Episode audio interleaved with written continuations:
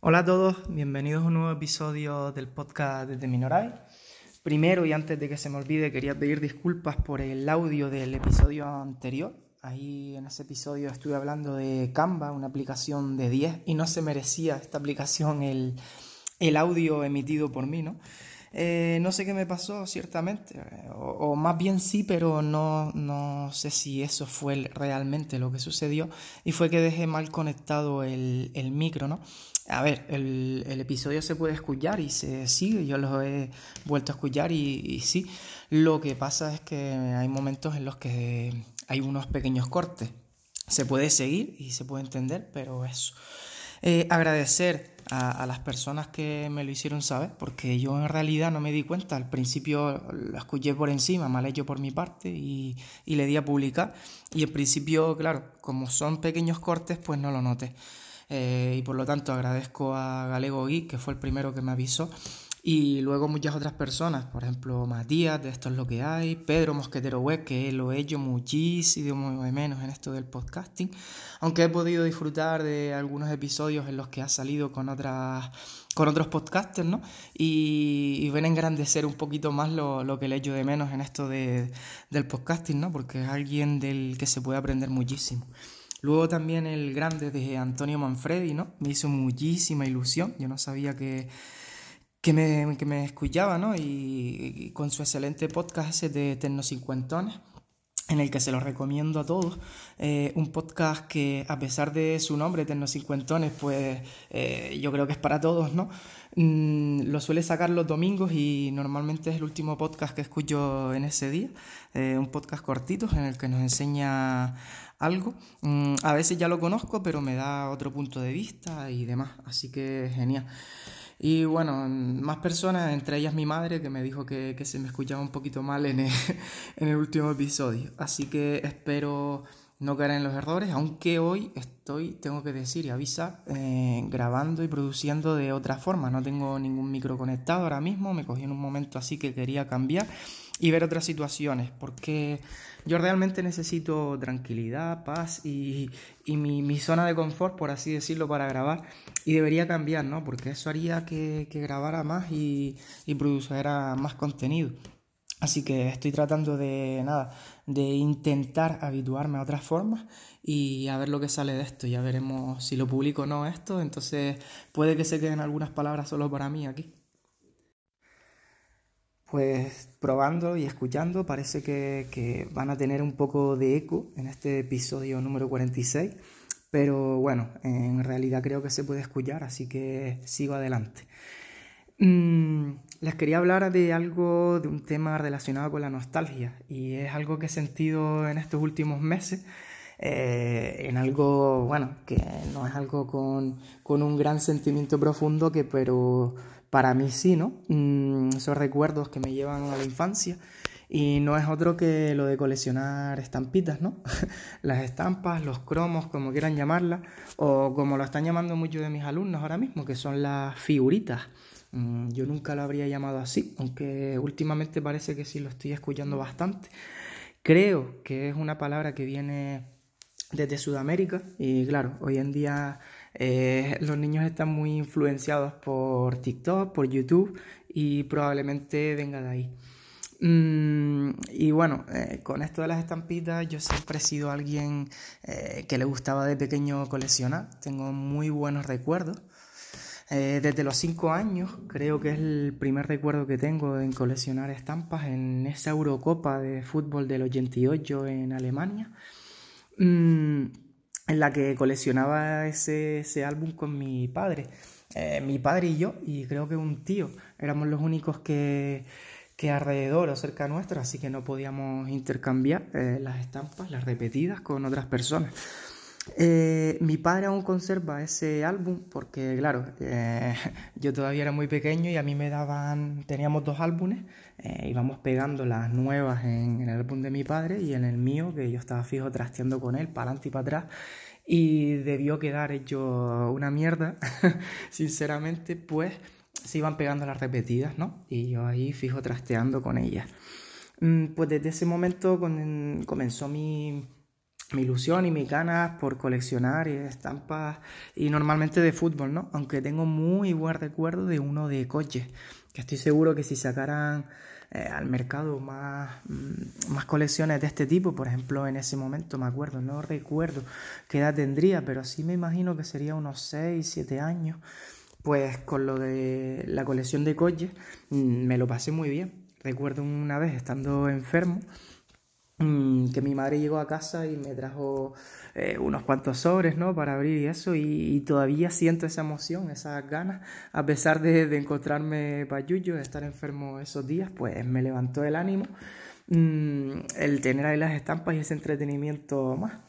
Eh, sí, cuando nos conformábamos con poquito, ¿no? Todo lo contrario que hoy en día. Y todo esto lo estoy reviviendo ahora con, con mis alumnos también, a mi edad, sí, coleccionando el álbum del Mundial de Qatar. Eh, la verdad que no estaba nada de acuerdo con este Mundial de Qatar, aunque las quejas tenían que haber sido mucho antes, ¿no? Pero bueno, mm, esto es, queda aparte ¿no? de este coleccionismo. Y es otro vínculo más que así he creado con, con el alumnado, ¿no? Tanto de mi grupo clase como de otras de otros grupos porque ahí llevo el álbum y a veces los recreos me pongo con ellos a cambiarlas y demás. Y no sé, es curioso y, y, para asombro de muchos otros compañeros del centro, ¿no? Mm, y bueno, eh, así que acrecentando un poquito más esta, esta pasión del coleccionismo de las cartas, no sé si ustedes tendrán hijos ustedes mismos también coleccionan. Sigo alguna cuenta de Instagram de personas que tienen grandes colecciones y demás. Yo la verdad que no he mantenido esas colecciones, no tengo eso. Me gusta el momento de coleccionarlas y demás, pero después no he guardado eso.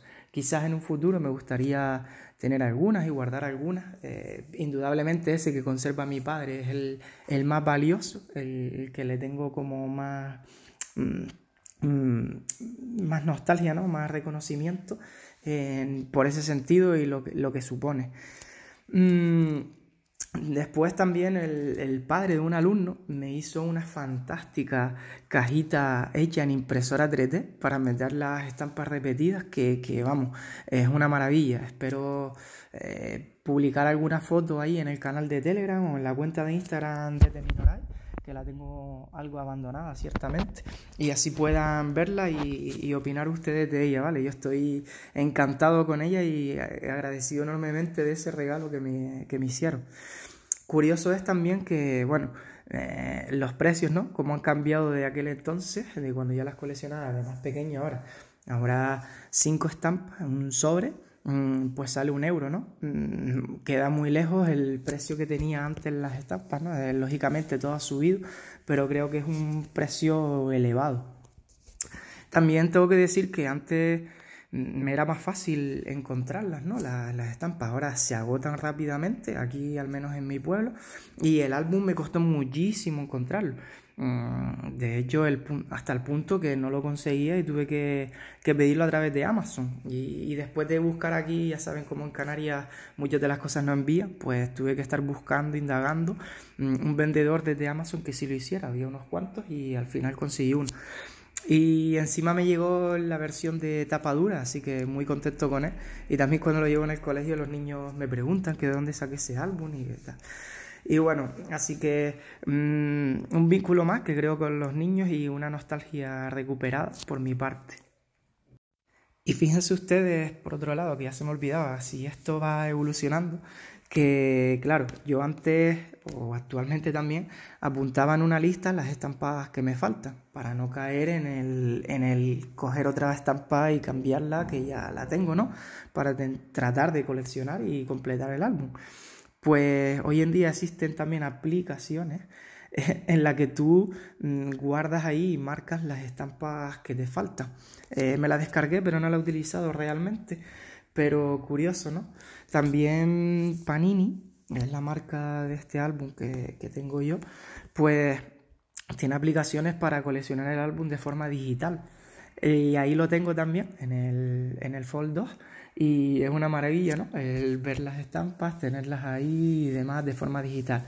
Aunque eso sí, nada comparable en el tenerlas físicamente, intercambiarlas con los demás Eh, incluso habiendo una forma de intercambio mm, online, pues no es lo mismo, ¿no? No se asemeja a nada. Y, ese contacto humano del cambiar y demás, las estampas, pues se pierde todo ahí y es mucho más bonito el, el hacerlo físicamente, ¿no? Pero curioso, ¿no? Cómo va evolucionando también esto del coleccionismo de las estampas. Y bueno, ahora quería hablarle de otro tema, eh, uno de mis temas favoritos aquí, saben que es Telegram. Y qué voy a decirles que ustedes ya no sepan, ¿no? Mm, es triste a veces compararla con, la otra aplicación de mensajería, con WhatsApp, eh, porque claro, eh, se queda muy lejos.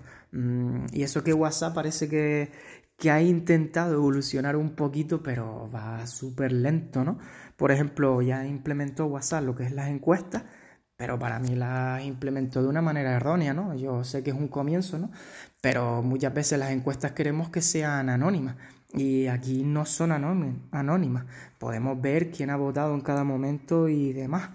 Entonces, mm, no me vale, ¿no? Mm, o sí, me puede valer para algo determinado, pero no para todo. Así que sigue estando por detrás, eh, ya lo sabemos, en muchísimas cosas. Y quiero comentarles algo curioso antes de entrar también con algunos aspectos de Telegram sobre WhatsApp. ¿no? Eh, por fin puedo tenerlo en dos dispositivos.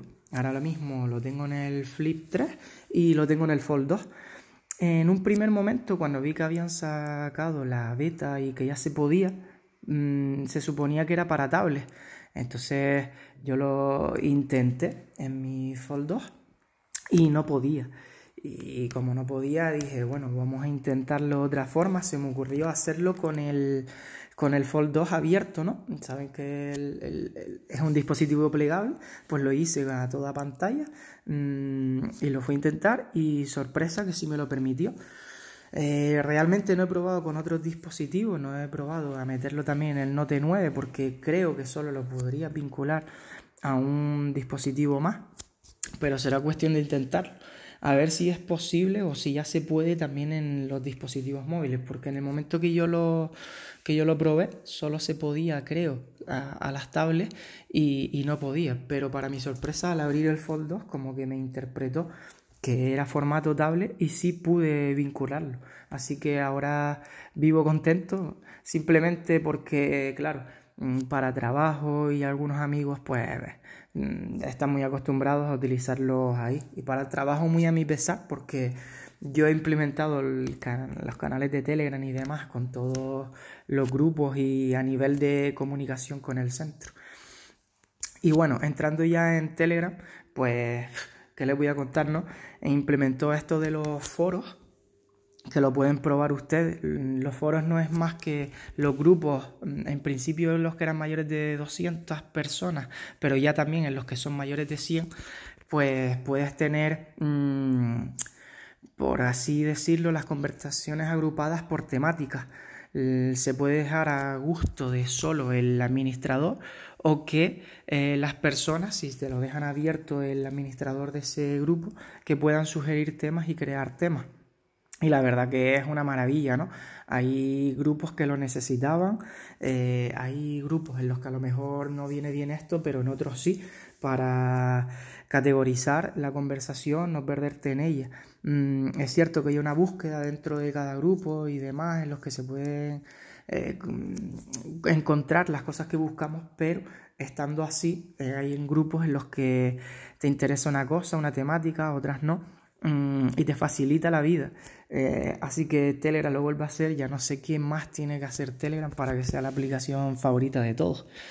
Eh, también decirles que he estado probando mm, lo que es un, un, bot de QR, si quieren se los puedo dejar compartido ahí en, en las notas del programa es un bot en el que tú le generas, tú le compartes el, QR y él te va a dar la dirección web o demás información que posea ese bot y ese QR, quiero decir. Y la verdad que funciona bastante bien. Mm, puede ser útil cuando tenemos que escanear algo y solo tenemos un dispositivo y es una imagen que nos manda de un QR, ¿no?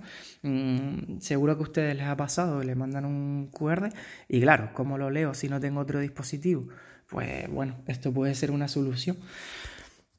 Y luego también he estado utilizando, probando, mejor dicho, el, bot de, de, chatbot, ¿sabes? La inteligencia artificial esa en la que podemos mantener una conversación y demás. Pues claro, a veces estar yendo a la web y demás, pues no es lo más cómodo dentro de, un dispositivo móvil, de un smartphone. Así que mm, el, utilizarlo y probarlo, simplemente iniciando ese bot en Telegram, que también se los dejaré por aquí, por las notas del programa del, episodio de hoy, pues podemos disfrutar de esa conversación y demás. Mm, Depende de las preguntas que le hagas y cómo las hagas, pues vas a tener unas respuestas satisfactorias o no. O si no, siempre, como les está pasando a algunos podcasters que he estado viendo, pues te vas a dar la misma respuesta. Y es que, claro, es una inteligencia artificial, él te lo dice, no tiene opinión propia. Así que no le preguntes opiniones, habla con él mm, de lo que quieras, eh, pero no le preguntes sus opiniones o demás, porque si no te va a estar mareando diciéndote que es una inteligencia artificial y que no tiene opiniones propias y demás. Eh, pruébenlo y vean cómo, cómo va eso en camino de la inteligencia artificial. Es algo curioso y algo que, que bueno, es un avance más para nuevos logros y, y demás del futuro. Así que le dejaré las notas del programa a esos dos bots y buscaré algún grupo abierto en el que puedan meterse ustedes que tengan los las temáticas, ¿no? Para que prueben los foros y demás y así puedan ustedes comprobar por sí mismos cómo, cómo va, porque hay personas que me han dicho que todavía no lo han probado y demás mm, y lo quisieran probar. Yo espero que esto lo vayan aumentando, ahora mismo solo está en los grupos de 100, pero yo creo que en un futuro bajará también y además también creo que en un futuro pues se podrá en los canales se podrá tematizar los canales y será mucho más cómodo para todos. Por ahora solo los grupos, pero en un futuro seguro. Así que sí, Telegram lo vuelve a hacer, un pasito por delante de todos como siempre.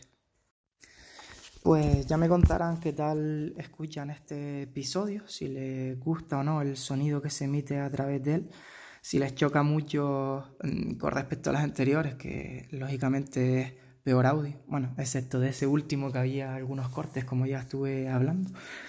Y nada, mm, quiero desearles un, feliz año 2023. Espero que disfruten con la familia eh, y demás en lo que queda de estas fiestas, que he venido un poco tarde a festejarlas y a felicitarlas a ustedes. Eh, y esperando, esperando que se encuentre llena de salud para todos ustedes, que indudablemente es lo más importante. Y nada, nos seguimos escuchando en próximos episodios. Un saludo muy grande, muy fuerte aquí desde Minoray. Hasta luego.